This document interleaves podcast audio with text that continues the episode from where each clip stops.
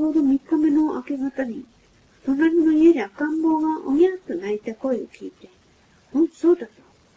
突然逮捕して、それから早速長い髪を切って、男の着物を着て、ヘアロフィックスの講座を聞きに行った。シェビーを講義を聞き合わせて、もう大丈夫というところでもって、いよいよサンを完了した。ところが、奥さん、入りましたね。あちらでもおぎゃーと思われる。こちらでもおぎゃーと思われる。それがみんな、アグノダイスの世話なんだからな。大変儲かった。ところが人間、万事採用の馬。七転び八起き。両割目にたたりめて、ついこの秘密が露見に及んで、ついにお上のご法度を破ったというところで、この行仕置きに仰せつけられそうになりました。まって、校舎が見たようです、ことなかなかうまいでしょところが、アテンの女連が一度練習して、単眼に及んだから、時の、時のご奉行も、そう綺麗花をくくったような挨拶に適す。ついに当人を無罪方面。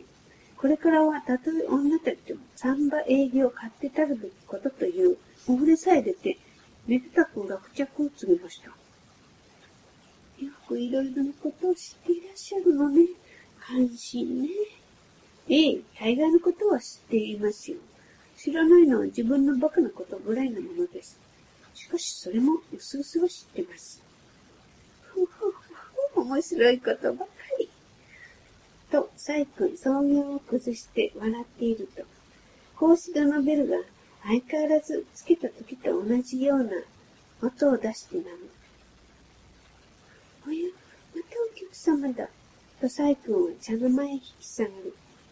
サイ君と入れ違いに座敷へ入ってきた者は、誰かと思ったら、ご存知の落ち東風君であった。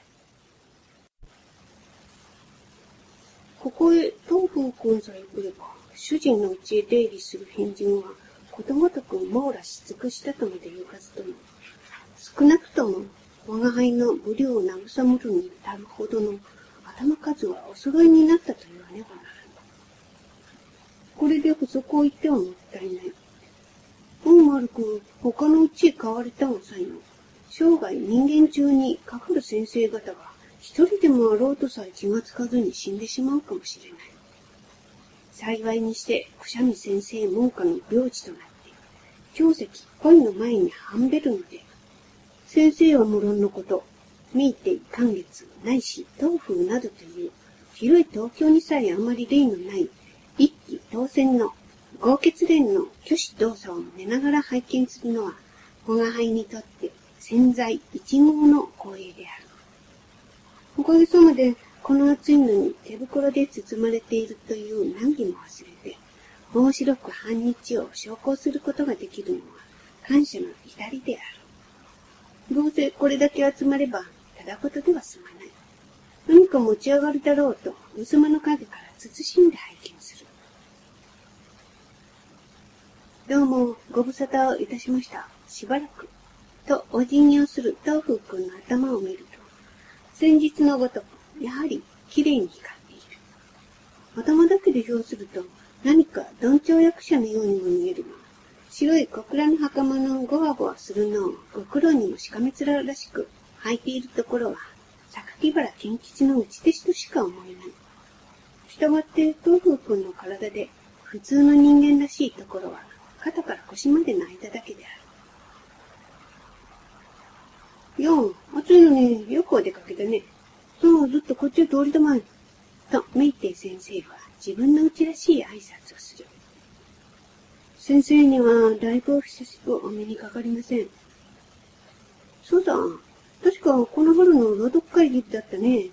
朗読会といえば、近頃はやはりお盛んかねその後、お宮にはなりませんか？あれはうまかったよ。僕は大いに拍手一つ君気がついてたかいええ、おかげで、青木に勇気が出まして、とうとうおしまいまでこぎつけました。今度はいつお催しがありますか？と主人が口を出す。七八二月は休んで9月には何か賑やかにやりたいと思っております。何か面白い思考はございますまいか？さよう、と主人が気のない返事をする。東郷くん、僕の創作を一つやらないか？と今度は寛月くんが相手になる。君の創作なら面白いものだろうが、一体何かね？脚本さん、と寛月くんはなるべく足を強く出ると、案のごとく三人はちょっとどっきを抜かれて、申し合わせたような本人の顔を見る。脚本は偉い。響くかい響くかいと、東風君が本を進めると、寛月先生なおすまし返って、何、でもでもないさ。近頃は、衝撃とか進撃とかだいぶやかましいから、僕も一つ新規軸を出して、排撃というのを作ってみたのさ。